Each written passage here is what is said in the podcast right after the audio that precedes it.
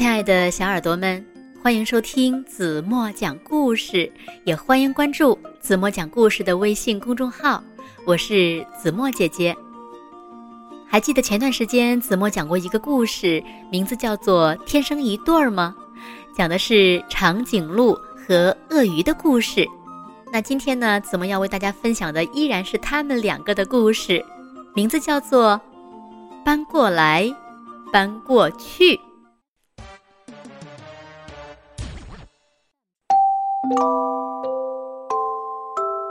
这是长颈鹿，它非常高大。这是鳄鱼，它非常矮小。它们的身高整整差了两米又四十三厘米。可尽管如此呢，他们是一对真正的爱人。那他们是怎么认识的呢？回来有时间呢，子墨会再为大家讲一个他们俩的故事，告诉你们他们是怎么认识的。那对于这段相识呢，鳄鱼和长颈鹿都非常的高兴。当然了，这些相爱的人都希望有一幢房子，这样他们才能够生活在一起呀。于是他们搬到城市的边缘，搬进了鳄鱼的小房子。不过。那儿并不理想，一点儿也不理想。长颈鹿走到哪儿都会撞到头。当它睡觉的时候，只要伸展一下身体，它就完全看不到鳄鱼了。当它想要坐得舒服一点时，同样的事情又发生了。鳄鱼先生说：“要不，我们搬到你家去吧。”小鳄鱼住大房子，总比大长颈鹿住小房子要好得多吧？他们为了爱情，于是呢，搬到了城市的另一边，搬进了长颈鹿的大房子。但是住在那里困难也非常多。看看看，鳄鱼先生怎么在这张桌子旁边吃东西呢？也许。他需要一把高高的椅子吧。于是呢，他们改用了一张比较矮的桌子，但是那又不适合长颈鹿小姐。他们想过可以在地板上锯一个洞，长颈鹿坐在地下室，只需要把头伸到地板上面来。但是呢，这样的话，长颈鹿的脚会冻得冰凉冰凉的。这样对它可不好。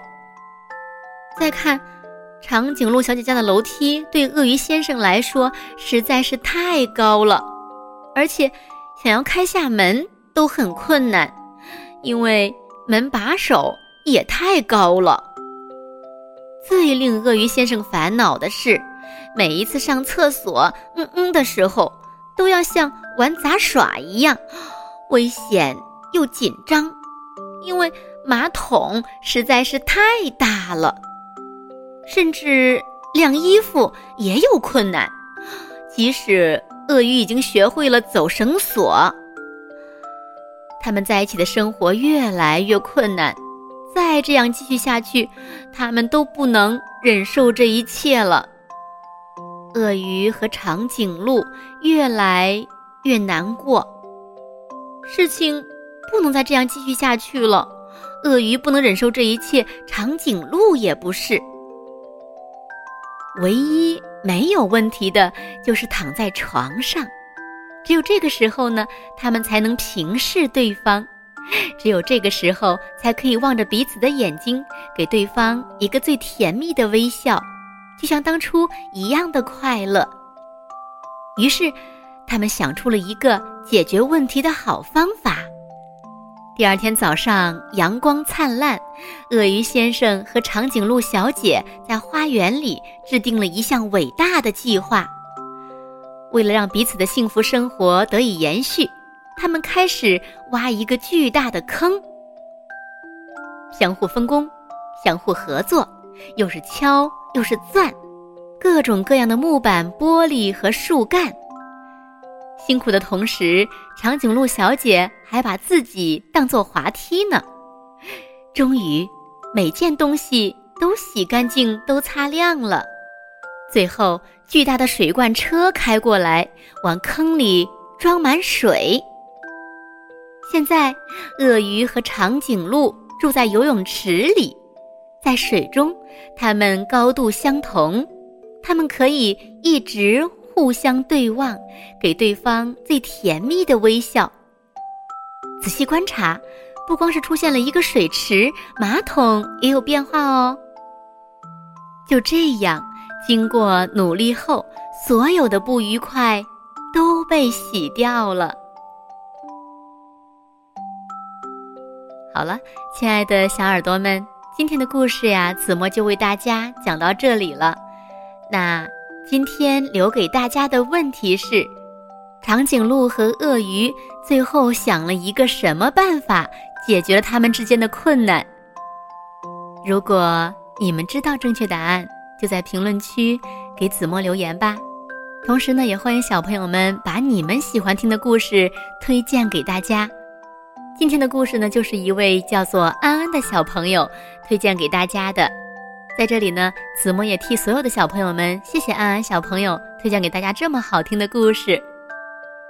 好了，今天就到这里吧。明天晚上八点半，子墨还会在这里用一个好听的故事等你回来哦。现在，轻轻地闭上眼睛，一起进入甜蜜的梦乡吧。晚安喽。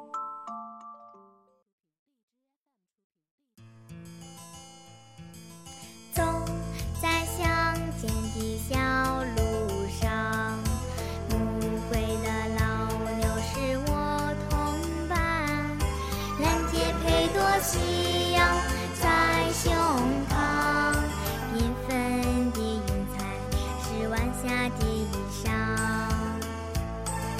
和把猪头在肩上，牧童的歌声在荡漾，哦哦哦，他们唱，还有一支短。